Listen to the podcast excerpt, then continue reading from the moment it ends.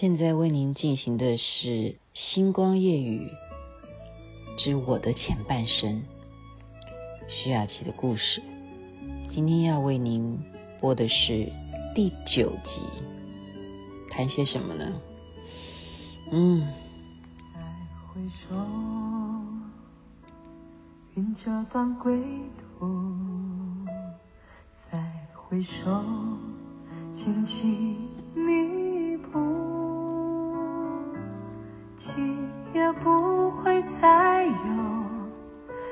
舍地球梦。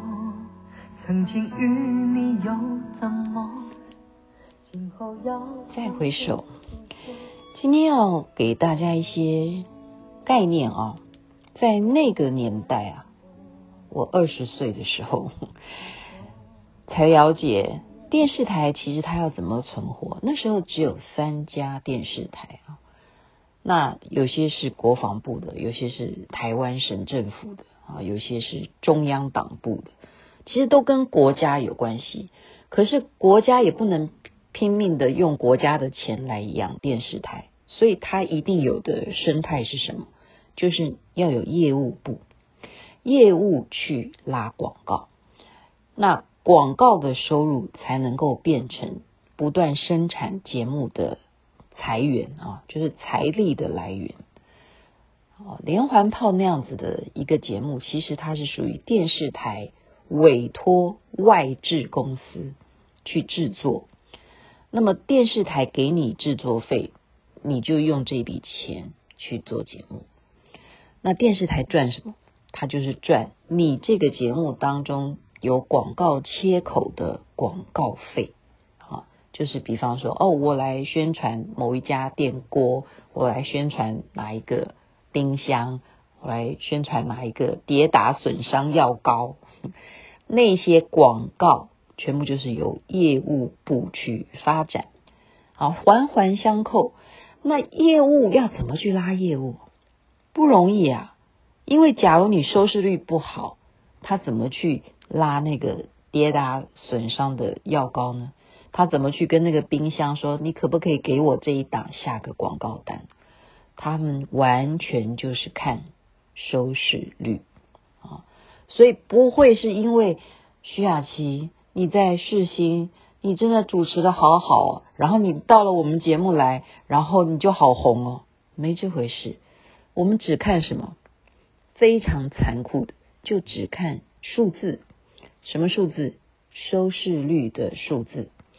每一天呢，时间一到就赶快，哎，那家调查公司哦，很奇怪，就只有三台，我们就只看那两家。我记得有一家红叶，是不是还是什么忘了哈？就是一一一家是就两家，然后有一家听说是可以被收买的 啊，这是我乱讲的，听说是道听途说，这是不负责任的消息哈。但是就这两家，他真的去调查，哎，好，这抽样调查哦，那所有的业务人员就以这个做标杆哦。那确实也是啊，因为我们就是说，你一家一家去问吗？我们那时候是类比电视，不像现在是 digital，对不对？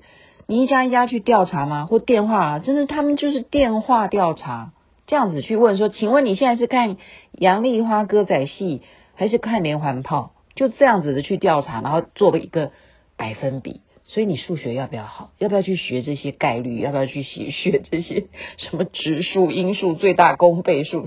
这都是要有一些基础，然后你才会有市场的概念。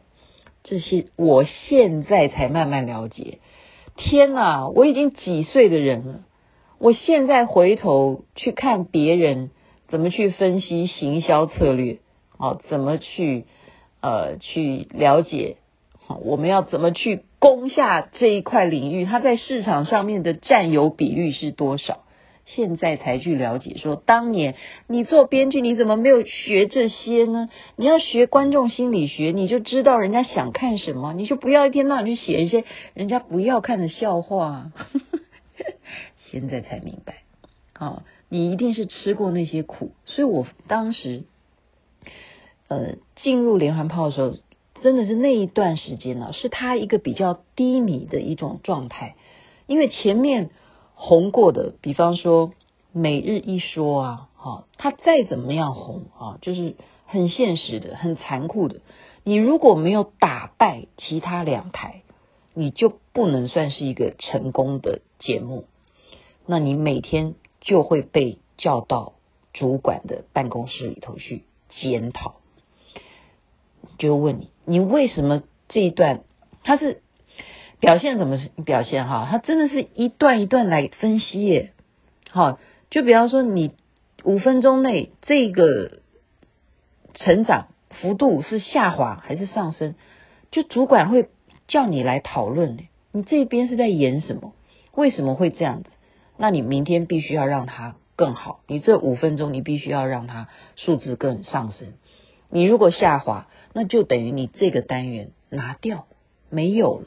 如果你这个单元曾经是请了什么人来负责这个单元，那就必须很现实的跟那个单元的表演者，好，很有名的人也没有用啊。你没有收视率就是没有收视率。你如果是歌手，你歌唱得很好，可是你在这一段综艺节目里头的表现不好，对不起，那就不要用它。就是一定是这么残酷的。为什么？因为我们。电视台给你们制作费去做节目，我们不是让你们去享受的，我们就是要让电视台这一段节目，它能够卖得了那个冰箱的广告，或者是卖得了那个电视机的广告，就是他们业务要能够生存，所以业务是一切的最第一考量的，那就是来源于收视率。所以我不断不断的在那一段时间呢，就是啊，如果是走摄影棚的短剧不好笑，那我们出外景吧，我们试试看去拍外景，哦，还要去研究找什么样的题目。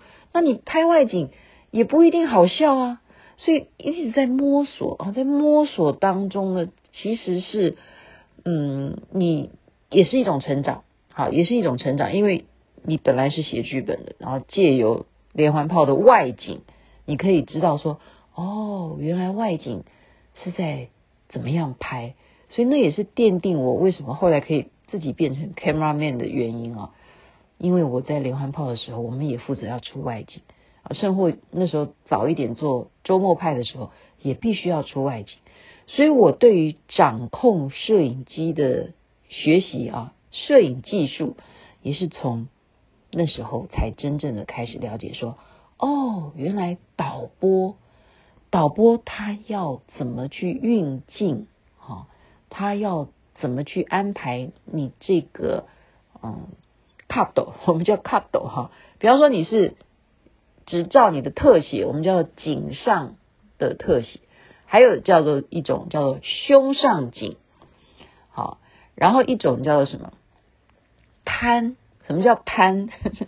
攀就是说，你用你的摄影机转过来，啊，这叫做攀。右攀就是往右移动，哈，用摄影机移动，而不是让那个主角移动。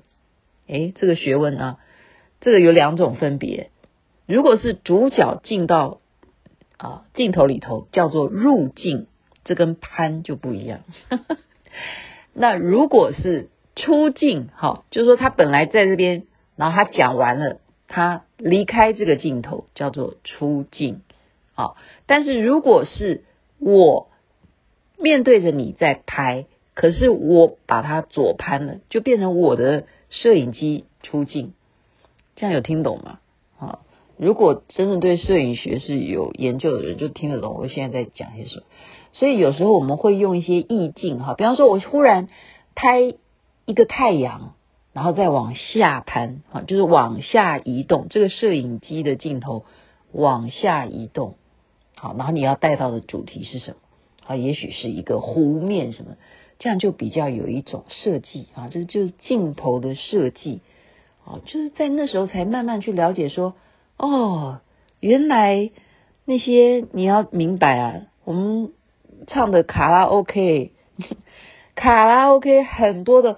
画面 source 就是来源于我那个年代，我们就要偷偷跑出去接 case 干什么？就赚这种外快。我们就找哎郭敬淳啊，哦，那已经是后期，郭敬淳等于是后期，就找一些美女啊，然后干什么？去海边呐啊，啊，你从这个镜头入镜，在那边玩浪花。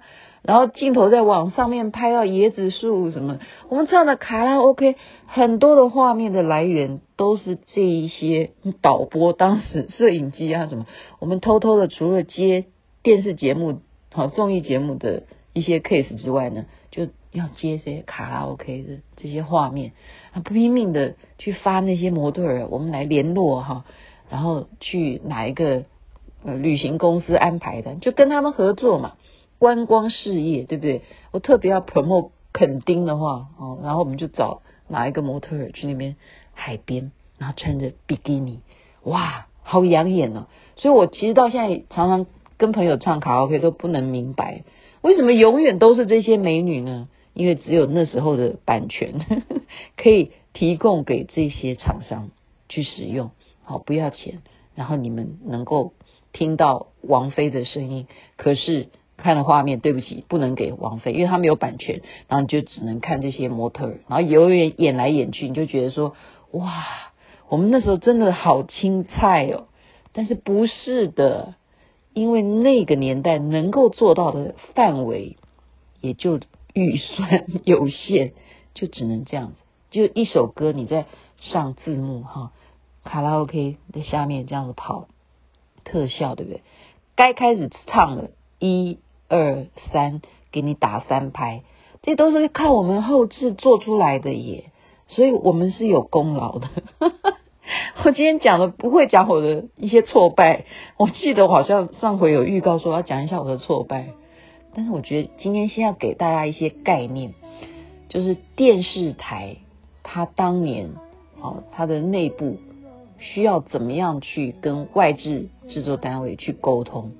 一个电视台怎么样能够运作下去？业务，业务。